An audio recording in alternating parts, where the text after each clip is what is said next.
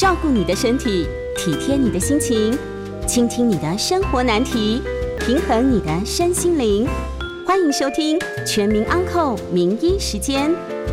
Hello，各位听众，还有我们那个 YouTube 的粉丝们，大家好，这里是九八新闻台，欢迎收听每周一到周五晚上八点播出的《全民安扣名医时间》，我是台大医院家庭医学科年小金年医师。今天呢，我们在空中呢，年医师今天没有要讲肝，但是我们今天 要来讲肝会做的事情，肝就是毒，排毒，对，所以，我们今天很听到很帅气的声音，就是我们呃台湾大学医学院的毒理所教授江志刚江教授来到现场。大家好，我是江志刚，很开心来到这边跟大家分享。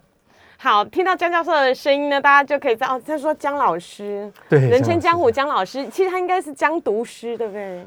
呃，不是，没有，没有不是，是不是狼就可以了。对他，他不是下毒者，他是解毒者。是的我们国内非常有名的毒物的专家。那呃，不是教大家怎么样下毒，是要教大家怎么样在日常生活当中可以避免这个毒。因为呢，这个读物是这个标题非常好，大家如果看得到那个 YouTube 的画面呢，就是读到之处就是看不见。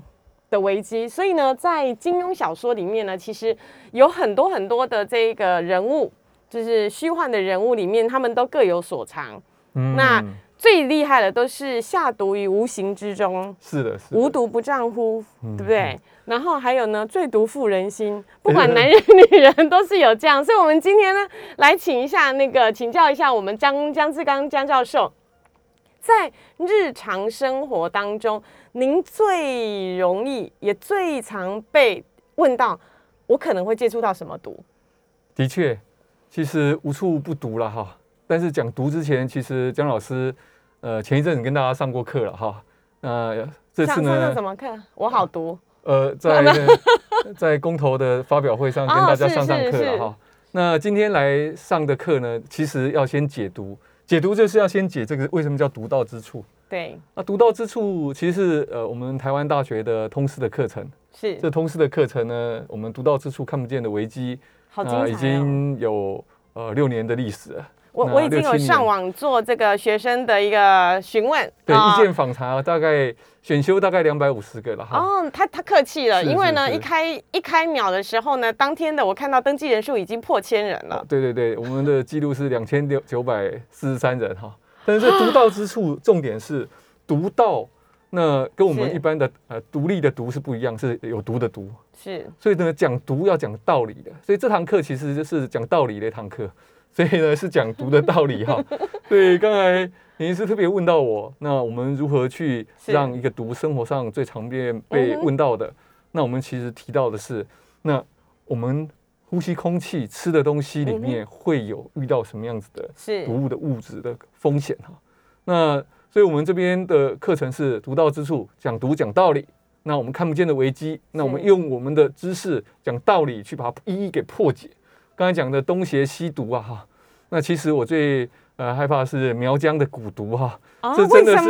这中了之后呢，好像会失失心哈，那会迷失方向，那个心毒哈难解。我心里就在想说，嗯。苗疆最漂亮就是美女了。是是是是，我们可以看得到我是们的很多的毒物里面被下当做是呃下毒的最有名的毒哈。是。呃，当年武大嘛哈，是武大武大，跟潘金莲这一对佳偶嘛哈，但是呢，今年妹嘛哈，总是呃有一些些不同的想法，所以我们读理学的课教科书里面哈，把这一嗯个、呃里面的所谓的生哦当做是下毒的，那竟然是在教科书里面定义说，是我们女性同胞为了谋求呃自己的幸福而进行的一些呃重金属的一些毒害的一个呃治疗哈，可能治疗不小心过、不小心过量了，量了所以呢就 就就造成一命呜哀上想嘛哈，嗯。所以我们可以看到的是，这个是我们生活里面的毒，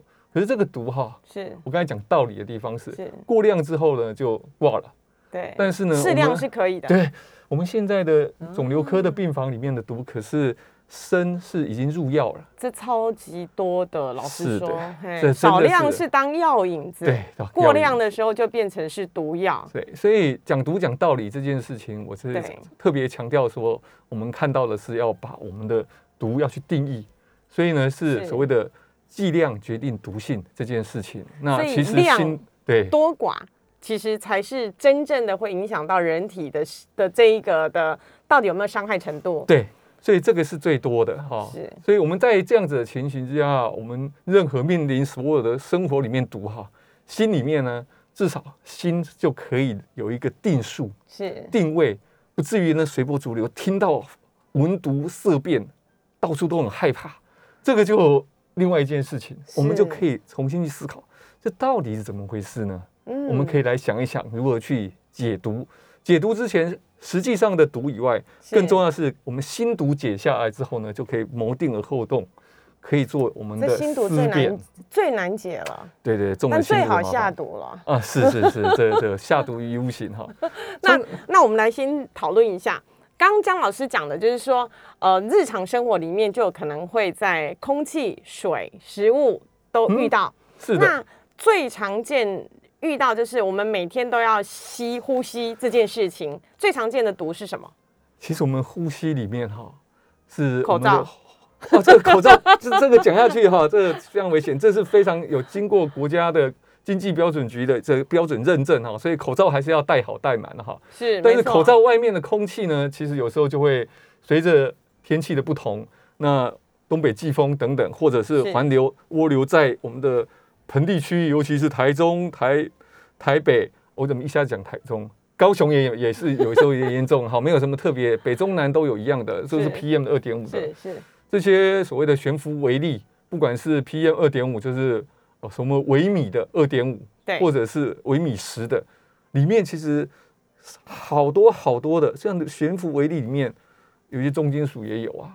我们这些环境，我们的车、汽车是一些石油里面的所谓多环芳香烃里面，那其实在致癌的分类里面都是当做第一类的，是，所以是我们能够避就要避了，嗯能够就避了。所以戴口罩其实除了防这个呃病毒之外，有一些的毒物其实是可以部分被口罩给隔绝的。对对大一点的这些的悬浮微粒是很快的，我们口罩就可以达到这个效果。是，但相对的，有些小的悬浮微粒就很困难了。嗯这个是环境是要大家共同去维护，共共同去把它给呃能够能够进一步的去把这些悬浮微粒呢能够减少发生的，这个是我们必要的。所以我们当然来的时候都是搭捷运来的是，啊，这个是一个标准的一个对于环保的作文。对，节能省碳。是的，那我们来问来来讨论一下，就是说，除了这个空气中的这个 PM 二点五之外，我们知道这个呃 PM 二点五，其实在气胶学里面，它不是只有一颗，它其实上面就是很多的孔洞，所以它可能带了病毒啦，它可能带了刚讲的重金属的毒物啦，或者是一些有的没的东西在那边让我们吸进去，可能会产生这个呼吸道的这个病变。但除此之外，其实我们除了呼吸之外，最常接触的其实是嘴巴。我们都是吃进去的，对，所以每天都要吃。你可以发誓，我们害怕毒，所以今天开始不吃。这个是不可能，哦就像我们不能够因为怕胖所以都不吃东西，这样是不健康的。是，所以，其实，在饮食上面，我常常在讲饮食进化论。我们从原始人的时代是吃饱的年代对，百年前满汉全席是叫吃好的。是没错。那其实渐渐渐渐的，我们希望吃的是巧的，所以五嗯大营养素能够均衡。是到现在是要吃健康，吃健康是以健康为目的为出发。嗯我们所谓的常用联合国的饮食的餐盘，我们的 WHO 的饮食餐盘里面，一半呢是我们的呃蛋白质、淀粉，还有一半的蔬果类的，嗯还有一些蛋奶类的。所以对这个饮食餐盘就在我们饮食上面可以注意我们自己的摄食的量，对，量量量。吃的今天早上哈，我跟独立所的同学们上课，是这堂课叫做卡路里的毒性效应。是 Toxic effect of calorie。我想说，卡路里它的定义就是让一公克的水上升一度 C 需要的嗯哼。热量，这种定义为卡，这怎么会有毒嘞？嗯。后来发现呢，整个在讨论的过程中呢，是我们现在已经到吃健康，因为我们的遗传的基因里面哈，储存能量的基因，这个实在是太 太强了，太强了。为了要活下来，那个叫做饥饿基因，是，我们就把它给所有的能量能够能够收回来。就收回来。所以呢，在这种前提之下呢，我们想尽办法储存，一储存呢，其实就会有一些脂肪。好，我们大家都像中广以外呢，一摸起来好像有一点像呃游泳圈在哈，里面这些脂肪。离外面摸到里面还有哎，摸不到的，这个才可怕。所以这个脂肪哈，有时候呢，现在很多听众其实都在捏自己肚子。哦，是是是，所以呢，我们可以看到里面的脂肪是叫做内脏的脂肪，是特别特别的发展出来一些发发炎的这个细胞激素啊，脂肪激素这些都容易让我们全身处于一个慢性发炎的状态。所以它的毒其实是一个非常非常广义的毒。而不是非常狭义的是说说啊，这个是被下毒了，农药砒霜不是这个定义已经是超越了我们具体的某一个东西，而是已经进入了我们的生活里面。如何把我们的呃食物能够调节成为一个适当？所以有第一个讲到食品里面的毒，我会讲的是过度的热量。过度的热量常常遇到同学们或者遇到观众说啊，我啉醉掉我。大口的推荐，数空体的不是那本人经过精密的研究哈，以及文献的查证，数空体无压也不啊，是假啦哈。我们看到是进去的跟出来的要平衡了哈，所以我们其实我们一天消耗热量其实有三种热量，嗯，三种消耗的，第一种消耗其实我们叫做基础代谢率，嗯，身高体重男女有别就已经决定了，对。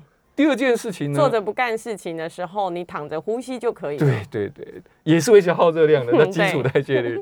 第二个部分，我们看到呢，其实是我们为了我们摄食，其实我们肠胃道消化这些食物也需要耗能的。吃东西的同时，其实也是会耗能的。是第三个部分呢，其实就是我们的所谓的活动量决定的。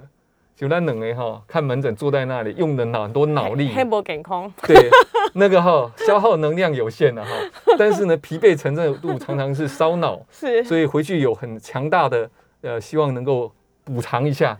这要吃汤哦，汤哦，高葡萄糖的食物，瞬间补充。对，所以在这种的前提之下，我们相对于运动员来讲，年轻的小伙子打篮球等等，他们的消耗量可能就会非高出我们的物理。运动底下的的热量是好几倍，是，所以我们讲的第一个毒，吃进去的毒是卡路里之毒。对，这整体我们整体热量的摄取跟消耗的中间那个平衡，是是。所以全民一起运动哦，没事爬楼梯往上走啊，这个都是非常非常的啊，人生就是要往上爬楼梯往上走，这种的哎，这个是有道理哦，因为其实呢，爬楼梯跟下楼梯这两件事情来做比较的话。其实呢，爬楼梯反而比较不会伤膝盖。是的，下楼梯的这一个动作，其实呢是对于膝盖的负担是更大的。没错，没错。所以我们爬楼梯的过程当中呢，消耗热量是往上。踩，所以我们肌肉呢就会扎实，嗯嗯，下盘扎实之后呢，人心就会更空，它很好吧？因为肌少症就远离我们而去了，因为平常是有在训练的，这是很重要的哈。是是，肌少症在老龄化的社会里面哈也是很重要，所以适当的蛋白质的摄取，适当的热量哈，这边特别强调的适当的，嗯，所以有需要的话，其实有一个很好的医疗的咨询，我觉得是必要的，营养的咨询，我觉得这个是应该要。多多去推广啊，也让大家都能够了解这个部分。所以呢，我们讲到了这个吃进去的毒呢，首先在前呃前面的这一段的那个节目当中，我们跟姜志刚姜教授毒物的专家一起来讨论，就是说吃进去，你别以为它全部都是健康的食物而已，其实不是，它所产生的这个卡路里的热量，如果超过了我们身体的负荷。对我们身体来讲，它还是会造成发炎，它还是会造成慢性的这个毒性，让我们的这个不该堆积的脂肪细胞堆积的非常的多，甚至伤害了血管，造成心血管的问题。所以呢，在小小的广告之后呢，我们就要来请毒物专家来跟我们更进一步的分析，吃进去的里面如果都是健康，如果都是适量，还有可能藏有什么样的毒来毒害我们身体的健康？我们先进一段广告。Hello，各位听众还有观众，大家好，这边是 News 九八新闻台，这边是啊、呃全民 Uncle 名医时间，我是台大医院家庭医学科年小金年医师。我们今天特别请到了我们台湾大学呃毒理研究所的江志刚江教授，也就是国内非常有名的毒物专家，不是下毒，是解毒的解毒的嗯解毒的毒物专家来到现场，跟我们一起谈这个毒的健康。刚刚有讲到了。第一个就已经讲到了消脂保肝其中的一毒，就是说卡路里之毒。对，即使我们吃进去是健康的食物，但是它只要对身体过量，它还是有毒的。那除了如果说，那很多的我们的听众朋友就说我很自律啊，江教授，就是我身形也保持的很好啊。那那个卡路里呢，营养师也帮我精算过啊。那认真。对，认真就是标准的这一个在减重范围的卡路里，我都已经这么严格控制的情况下，我还有可能吃到哪一些毒呢？哦，这个我们就要刚才的热量嘛哈，对，热量来自于五大营养素，是那我们就从来讲来啊，就说蔬果类好了。是，那蔬果类的话，大家印象最深刻的就一想说，哇，这个呃，常常、年初吗过年前就会有一些广告或者是媒体报章杂志就写的叫做十大毒蔬果，最毒的蔬菜跟水果。我们看到之后都往后面谈了，想说这蔬菜跟水果一定觉得自己被污名化。是啊，又贵，对不对？然后呢，又让它的采收呢保存期限又不不长，嗯，你跟它一污名化之后，大家买就下降了。但是第一名的话，常常讲哈，其实是我最爱草莓，所以各位只要真的是那么那么的担心草莓你不敢吃的话哈，一向提供那个可以地址来哈，我可以帮你吃啊哈。这个是我听到最好的解毒的方法。不要忘记，如果你担心那个毒真的是有可能会伤害自己的，就寄给江志刚江教授来帮你试毒。对对，帮你试毒。一般来讲是这样的哈，呃，草莓其实现在的栽种的技术有些非常非常的室内很先进网式，哎，对啊，所以它里面几乎是整个的对于病虫害的隔绝。那过去呢，很多是用呃农药的喷洒嘛，哈，是是。那连续的喷洒，连续采收，所以有些残油的是高一点点。是是。那后来呢，用我们的往式的栽种，是。然后呢，甚至用生物性的防治方式，是。呃，是虫吃虫啊，所以达到它的农药使用量是极相当低降低。嗯。但是整体来讲，还是会遇到超标，嗯哼。所以用的时候是什么，你知道吗？当草莓哈在盛产的时候，嗯老板来不及喷农药，那个时候是最好的。所以第一个呢，吃蔬果就要记得当季水果最好，是，所以当季是所谓时令水果，我觉得是最棒的。所以它是选择上没有想说专门想说啊，我就是要想现在没有产的，现在没有对，那就麻烦了。西瓜吗？那西瓜是就另外喽，西瓜可能是所谓的我们减糖大作战，因为全部都是 它糖水。，它是卡路里之毒 其中快乐食物之一。嗯所以我特别提到的是农药的残余的部分的哈。那不管是蔬菜水果，在呃我们叫台北市的农场，或者是我嗯南部的所谓的产销的中心，对那运销中心，其实他们现在都想尽办法用质谱的、用快筛的，希望在我们上进我们市场之前就拦截下来，速度可以缩短在几个小时哈。这跟我们防疫的概念超像的欸，是。就是他要上阵之前，你先帮他验好了，证明他是就上机之前无毒，然后拿到核酸证明阴性，然后你就可以卖出去了。对，所以这种蔬果这种的哈，嗯我们后来看到的是，是。这些政策之下，这个策略之下，是，渐渐的超标的被挡下来，嗯，因为挡下来就立即销毁，麻烦没办法用了，所以农民会有明显的损失。是。所以他们知道他们哪里犯错，现在又有一些植物相关的一些呃医疗的师来协助他们去做诊断跟处方用药。不是讲我被抓，全部都是那个叫做鸡尾酒喷洒方法。现在没有，他们先诊断，然后再治治疗，跟我们一样，对，人会生病，动物会生病，所以人呢会有人医医师，牙齿会有牙医嗯，动物会有兽医。植物的呢，其实现在他们有一些植物相关的一些诊疗的一些植物病虫害的病虫害。对的的嗯。专家也在协助做这样子的诊治。是，那我觉得这样子诊治所谓的精准医疗，不只是在人，嗯。在植物上面也在用这样，所以渐渐的让我们农药超标的比率减少了。所以我刚才讲的时令的当季的蔬果是最最重要的。重要的，接下来呢，其实是应该是比较确定的，我们蔬果在产销的系统底下的对，会比较安全。产销系统底下什么意思？这就是不要个时候其实自己不要自己去种不是自己去种，因为你自己种自己有没有喷自己知道，哦。是你取来的没有很明显的如果产销的履历。江江教授他跟我说他在家里自己种了一把蔬菜，然后还给我的时候，这时候我们就说有可能有毒，哦，这是这不是这个意思，不是这个意思。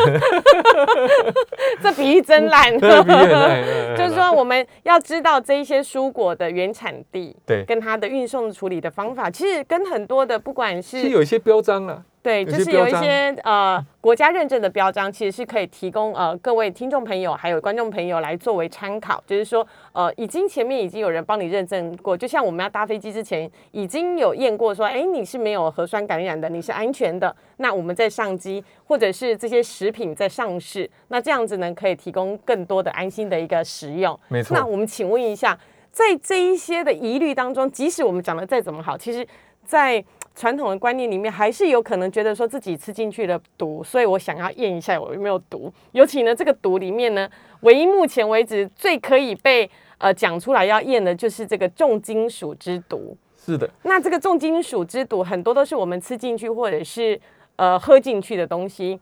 请问一下江志刚教教授，如果我心中有这样子的疑虑的话，您会建议要安排什么样的位置、身体去做什么样的嗯重金属的检查？嗯感觉好像法医哈对。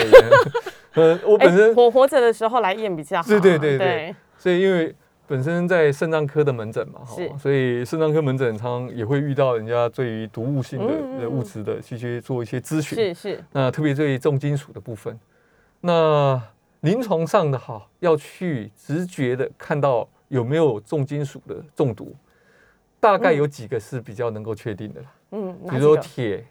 啊，铁中毒。铁中毒的，是。那这个病史上面有，比如说地中海型贫血很严重，常常输血，嗯。或者它是有溶血性贫血，常常输血，就看起来那个就不太对了。我们抽个血验里面的血铁值，大概就很清楚。嗯哼。这是简单的一般的金属的。是。至于其他重金属，我们要看到曾经有几个案例，嗯。比如说叫做铊沙令，或念哦它，嗯铊，那有遇到这样的重金属中毒的。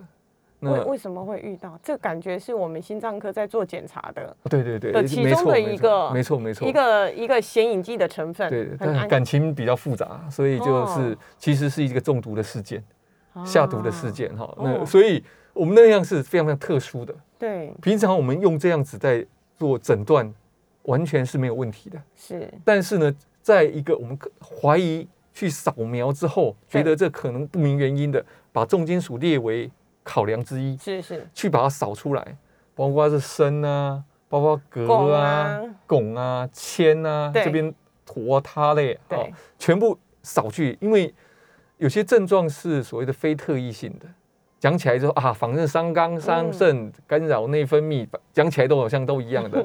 感觉可是越讲每个人都中毒的感对对对，因觉，为自律神经失调啊，对。体重减轻啊，胃口不佳啊，对对对对，嗯。因为真的是很难去用是。单一的症状去诊断，所以我们遇到的时候呢，就会来的时候确定是有病因，不是那么确定的病因是，不能诊治的、难治的，我们一定会把重金属的列为里面考量的。那是要安排尿液的检查尿尿就可以了抽血就可以了抽血的。那毛发呢？毛发的部分哦，常常都是呃活着的时候比较少啊，大概是怀疑是司法的案件会比较多这。个毛发 毛发检验大家就参考参考就对对可以了。毛发检验呢，一般来讲哈，是大概是下毒中毒的事件，你们有没有怀疑说头发某一段哦是有重金属的比较量比较高的，那就是会怀疑那一段时间是铺路的，那可以哦推论他当初的症状哈。所以这感觉起来是那个福尔摩斯二代摩福尔摩斯感觉真的在办案是东邪西毒在干的是事情，在办案的，对的。嗯，所以重金属的部分大概是这样。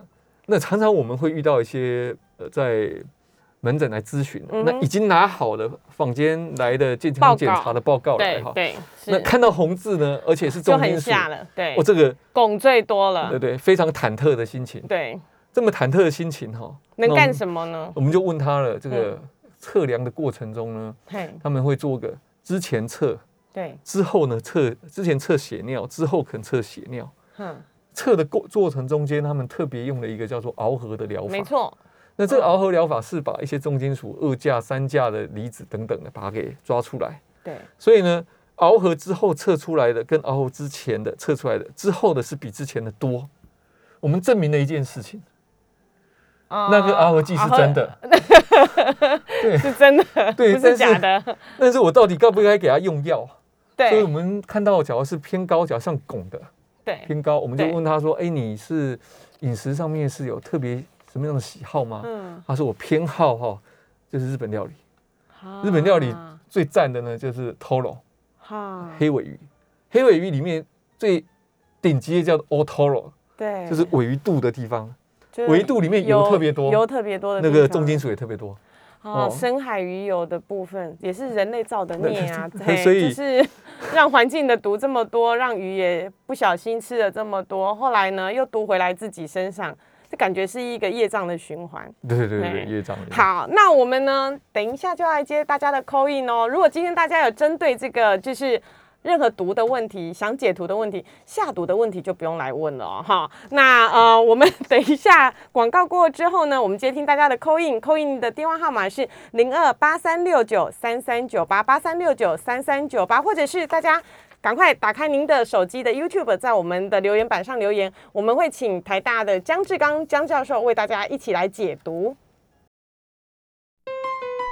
Hello，各位听众，还有我们那个呃网络上线上的粉丝们，大家好，这边是 News 九八呃全民 Uncle 名医时间，我是台大医院家庭医学科年小金年医师。现场呢，我们请到了我们台湾毒物的专家，也就是台湾大学的毒理所江志刚江教授，江解毒手。来到我们现场，跟我们一起解读。来，我们现在开始接听大家的 call in 零二八三六九三三九八。来，我们请刘小姐，请说。哎，年林医师好，江教授好，我想要请问两个呃问题啊。第一个是，嗯，我们以前小时以前那个弄的那个牙齿啊补的那个汞，一直都说它有毒。那如果我们小时候已经有用这种汞齐这种嗯。化合物服的，我知道江教授说，如果我们现在已经三四十岁了，是不是要把它挖起来，重新再好，我待会来告诉你。第第二个问题是跟吃的有关，就是说那个我们南部沿海之前都有，嗯，就发生过，嗯，比如说呃养殖户把一些嗯有比较有毒的化合物给养殖的呃海动物吗？海产，譬如说海产啊，以前就是鹅啊啦，哈。是那我想知道说，那最近这几年鹅啊啦、蛤蟆，还有那个石目鱼，还有那个养殖的虾那些，曾经被污名化的海产，是不是已经江教授觉得说，哎，我们台湾的养殖环境是有没有改善？因为我对这些很喜欢又怕怕的，是，然后还是要说，哎，常常换产，呃。呃，产地吃呢？两可是我们又不知道它产地是哪里，有时候都是写东石啊什么什么，我没有说哪一个地方，我只是想知道。江教授研究现在这些海海产养殖、海海鲜养殖的这些有没有改进？还有河河川跟海域的淡水跟咸水的这些海鲜鱼有没有呃污染？啊，谢谢。来，我们来那个回答刘小姐第一个问题。其实第一个问题呢是在我们的那个呃。牙科就是你嘴巴痛，对，我们最讨厌去看牙科，但是又不能不去看它，越晚看它就会越惨的那个牙科，很多都是因为蛀牙的问题补了。对，这个哈是这样，他们所谓的牙水枪哈，蛀牙之后把它打开来，打开之后把它填补。是。那现在的已经没有在用填补这个叫我们叫做阿妈杠汞。对。那过去呢，很重要的材材质哈。那现在不好意思打开来看，然后嘴巴里面也有好几个哈。是。那原则上这个汞已经进入合金的状况，它是一个非常稳定。合金。合金。它是变成合金，它是非常非常稳定的。对。就像我们讲不锈钢锅一样，对，里面是锰很担心啊，钼很担心，铬很担心等等，它们是合金，是很稳定的。对。原则上是很稳定的。是。所以我们去挖它的时候，跟我们去调配要来。来治疗的时候，这两个呃过程中是最危险的。放到你嘴巴里面已经固定下来了，对，已经固定下来，把它挖开来是现在全世界针对这个议题有很进一步的去深入的分析过。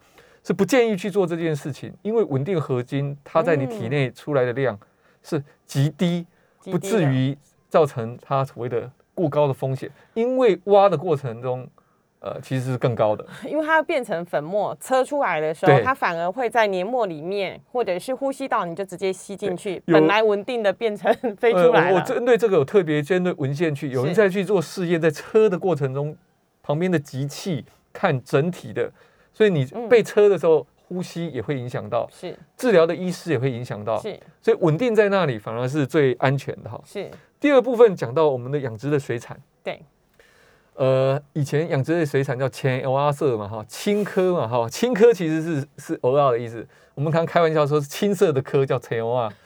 我们有一个呃一个好朋友，也是食品界的一个朋友哈，是，他说他小时候阿嬷跟他讲说，嗯乖孙呐、嗯，把人好你都吃的是白色的壳，阿嬷好你讲青色诶，不是很常常会遇到的，因为他不知道里面有铜的污染，嗯所以他说他吃了好多陈油啊。可现在的青科呢，在于氢这里面的铜的污染呢，常常是我们的电镀工厂所以电镀工厂目前的废水跟污水的排放哈，严格管制严格管制。所以只要有偷排放的哈，我们全民皆兵来哦，全民当廖北亚，帮他举报一下，这是很重要的一件事情，因为我们当食品安全一定是食安做好，嗯食安要做好，一定是环安、是。农安跟食安才能够三安一体。是环境要非常好，所以我们以前在那个呃小的时候，嗯，还没出生的时候，看到的这个染布厂或者是电镀厂，这个排出来的，我们到工厂去开出来排出来是废水，真的跟是彩虹色一样，任何一种颜色都会出来，里面可能含了很多这一些就是环境的毒物。但是呢，其实现在的那个环保的这个规定非常的严格，比较严格。你要看到河川里面在排出就是各种颜色的这个毒物，哦几乎看不到了。对，所以呢，这个部分已经大大的减少了这个就是环境里面毒物的问题。那所以呢，海产的部分的一个使用，也请我们的听众朋友或观众朋友记得，就是如果有国家认证或者是食品认证的这个安全的标章，目前它整体的，的的的铺路量哈，嗯是比以前降低非常非常多了。对嗯嗯嗯。好，那我们再来接听这个阮先阮先生的电话，请说。哎，你好，那我我我是经常被人下毒啊，啊，这个这个毒物毒毒物哦，要如何去检检验是什么毒，这可以检验吗？好，那我们就来回答一下这个阮先生所谓的，就说呃，刚刚我们呃，您是有请教这个江志刚江教授，其实我们在门诊里面遇到很多这样子的病友们，是，是。呃，也不叫病友，就是朋友们，他可能就拿着已经在外面检验的这个呃所谓的毒物的报告，大部分都是重金属的检验。那另外一个一些的病人，他可能就是会呃觉得自己可能暴露了哪一些毒，不管是呃以前的这个油的议题呀、水的议题呀、吃进去的问题有很多，他们都想要检验。请教江教授，如果是这样子的病人，会建议他到什么样的科别去找什么样的专家来做什么样的检查呢？好。呃，这边阮先生，我特别给你回应一下。是。假如你说你常常被人家下毒哈，其实不应该找医生，要找警察，要报警。哦，所以这是第一件事情。所以我我觉得他是刑事案件哈，假如是被下毒，这这是一定要的。是。第二件事情是你常常觉得说有一些些毒物的嗯。铺路，是是。那你环境的铺路想要去做很多的检查，是。很多的检验，是，或者说你要拿什么药丸啊，嗯。拿什么油品啊，嗯。我想我们的国家所有的国民哈，不应该是拿检验嗯去去让我们自己安心的。嗯这件事情是国家做的，不是我们做的。嗯这我们做起来还得了？每一件事情都要验。我跟你讲，验完之后哈，那都过期了。嗯假如是全民都是这样验的话，嗯所以呃，每一个商品的上市哈，其实它有一个基本的门槛。嗯这门槛呢，在政府做这件事情的时候是抽验嘛，对不对？嗯逐批的验是，抽验。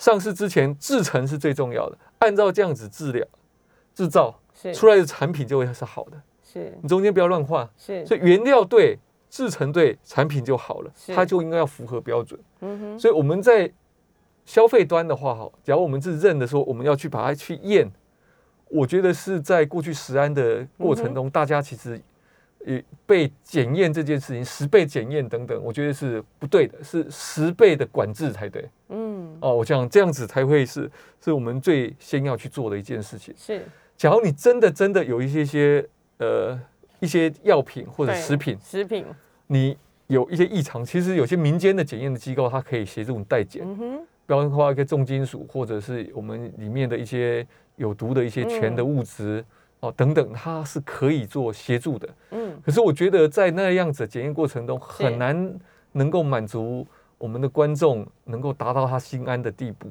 是，那我觉得很困难的，所以我们应该是督促我们政府，他把所有的制程弄清楚，他该抽验的，只要是有违规的，我们全民都不要客气，嗯因为我们心一软，手一软哈，他又冒出来了嗯，哦，一而再，再而三的哈，我觉得这个就我们应该要另外一个部分来去思考。来。思考。对。好，那我们接下来林先生的问题，请说。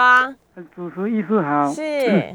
请教你哈，是，呃，我们河川河川的高山地，呃高高滩地，是，或是呃污水沟，或是墙角。是，哦，这些场所他们都是在种那个水果的蔬菜是，来来卖给消费者是，哦，甚至他们种种植的人，他们不敢吃，都拿来喂别人就是了哦。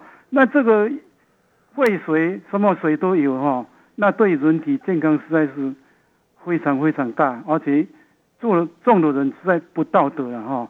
那我们要怎么去认清这些是是清洁水去去思思好维？哎，谢谢。OK，谢谢谢谢林先生的问题。其实林先生呢，就问到了我们其实一般的民众心里想问的问题。那我们先进一段小广告，广告之后呢，我们请呃我们台湾大学的张志刚张教授，毒物的专家，为大家来解答一下，如果心有这样担心，我们要怎么样让东西是吃进去是健康的，相对来讲是健康的。好，我们先进一段广告。Hello，各位听众朋友，还有我们的 YouTube 的这个粉丝们，大家好，我是台大医院家庭医学科年小金年医师。今天特别请到了毒物专家，是我们台湾大学江志刚江教授来到现场。今天扣印非常非常的多，网络上问题也非常非常多。我们刚刚林先特别问到，就是说高山里面排放的水。在涡流的地方，或者是在嗯。床，呃，不是床角，墙墙角。角的地方，如果发霉，种植出来的水果，我们怎么样去辨别它的健呃有没有毒与否？对呃，原则上哈，嗯，河流、河川的应用是。哈，在高滩地，高滩地其实山上冲刷下来的，假如没有特定的污染，它是非常非常土壤是肥沃的，嗯它其实孕育很多的生命哈，很多都是三角洲孕育的生命，生命的发源地哈。那那些地方，呃，植物原则上是干净，长得特别特别好哈。是所以你说里面是不是有毒？其实我们在发人类的发迹的过程都靠那边长大，靠那边慢慢演化出来，他们都存到到现在才有我们哈。所以其实这个部分其实不用太担心，只是说上面上游有污染地，底下再种的话，这个当然是就不好，就很危险。至于说墙角有一些些呃发霉啊等等，其实植物也会发霉，会生病的。嗯所以墙角里面你看到这个呃蔬果类种出来的东西，如果是斑块哦很明显，嗯，有时候霉菌的感染，它也是会很清楚的。当初所以的其实是可以辨认也是对对对，因为食物发霉，后来才研发出是来的。那个橘子的青霉素嘛，所以也不见得完完全全是负面的。所以我们只要看一个完整的植株是，当做是我们选择的呃蔬菜水果的一个方式，我想是适当的就可以了，啊好也不用过分的担心。那我们接下来的，因为时间有限，我们来回答一个大家都很想知道的，就是说我们吃进去了这么多的毒，而且环境的毒素或者是塑化剂，是不是这样子累积的关系，所以很多人开始有离癌的原因呢？呃，罹癌的原因其实非常非常非常多。是。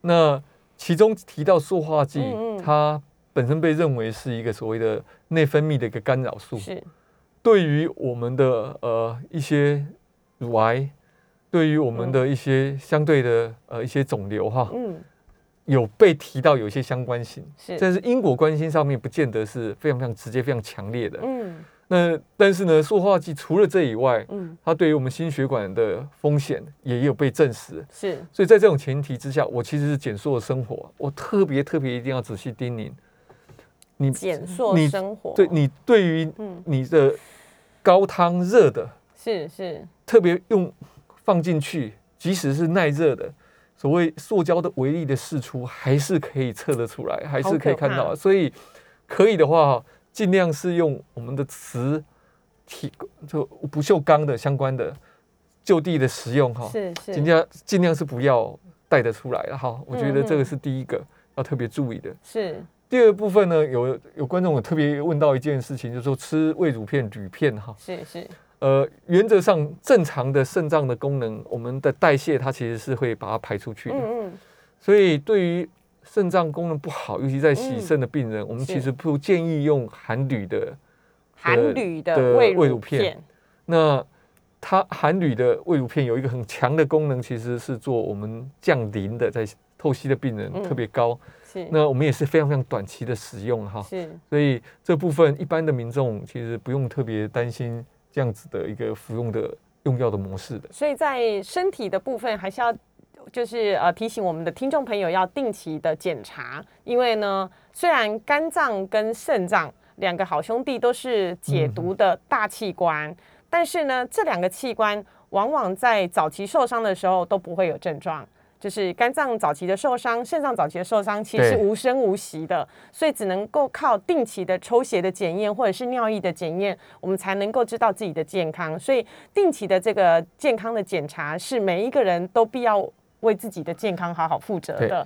那至于吃进去的这个东西的话，尽量就是选择能够有正确的这一个标示，或者是。呃，来路清楚。我们常讲，以前这很多猛暴性肝炎就是吃了来路不明的偏方草药，是，就是那个黑药丸吃进去之后也不知道吃什么，然后呃就是说嗯吃了之后很好保肝，结果后来呢反而引爆了这个猛暴性的肝炎，变成另外一个大毒的一个作战的一个部分。所以呢，在很多的毒物学里面呢，呃，我们也很谢谢那个江志刚江教授帮我们做提醒，就是说提醒我们的听众朋友，尤其是在减塑生活的部分，能够好好的来做。那我们其中呢，其实有一个在呃学校的这个呃用膳的部分，它也有一个很大的一个改变。譬如说，以前可能就是用那个呃环保呃那个不是环保餐，纳米嗯餐盘，对对对，以前是用那个呃，用用这个保利龙餐盘，对对对对对，保利龙餐盘或者是呃塑胶制的餐盘，它现在也开始进化，连外带都有这个不锈钢的这一个呃便当盒来作可以为回收、重复使用。是。嗯，那这都是环境保护。那在这个所谓的就是大家一起呃注意健康的这部分的团膳的部分，那个江教授也可以跟我们提醒一下。呃，团膳其实最担心的就是食物中毒。食物中毒嗯是是食品安全里面所谓的生物性的中毒，是常常是细菌啊是或病毒。呃，冬天的话，诺罗病毒很多。是那之前呢，曾经吃早餐吃完之后，沙门氏杆菌中毒。那除了这以外呢，我们假如是有一些呃，除师傅呢手受伤之后呢，葡萄球菌的对呃呃造成的立即性的中毒。嗯。所以这些其实是最常见到的食品安全，也是最重要的，嗯。对身体上面的危害跟风险呢是要摆在第一位的。嗯。所以针对这样子的呃的状况呢，我们整个国家对于呃孩童的呃饮食的部分，嗯。由于营养午餐的供给，是。那从有新的政策，我们看到的是要希望能够母鸡带小嗯鸡，比较大的学校设立一个团膳是。或者是中央厨房来供应所谓的卫星的小的学校。是。能够让我们的中央厨房提供的餐食得到非常非常好的稳定的品质。品质跟安全跟卫生的把关，是。那能够在及时的送到孩子的餐桌里面上好，我觉得这是呃一个非常非常重要的一个政策，也可以确保我们所谓的呃食品安全里面生物性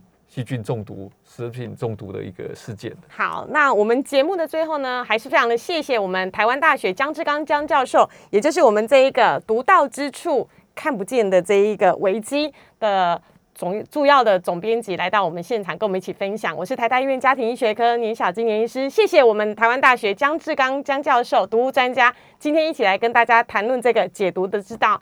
那我们下次再见喽。拜拜。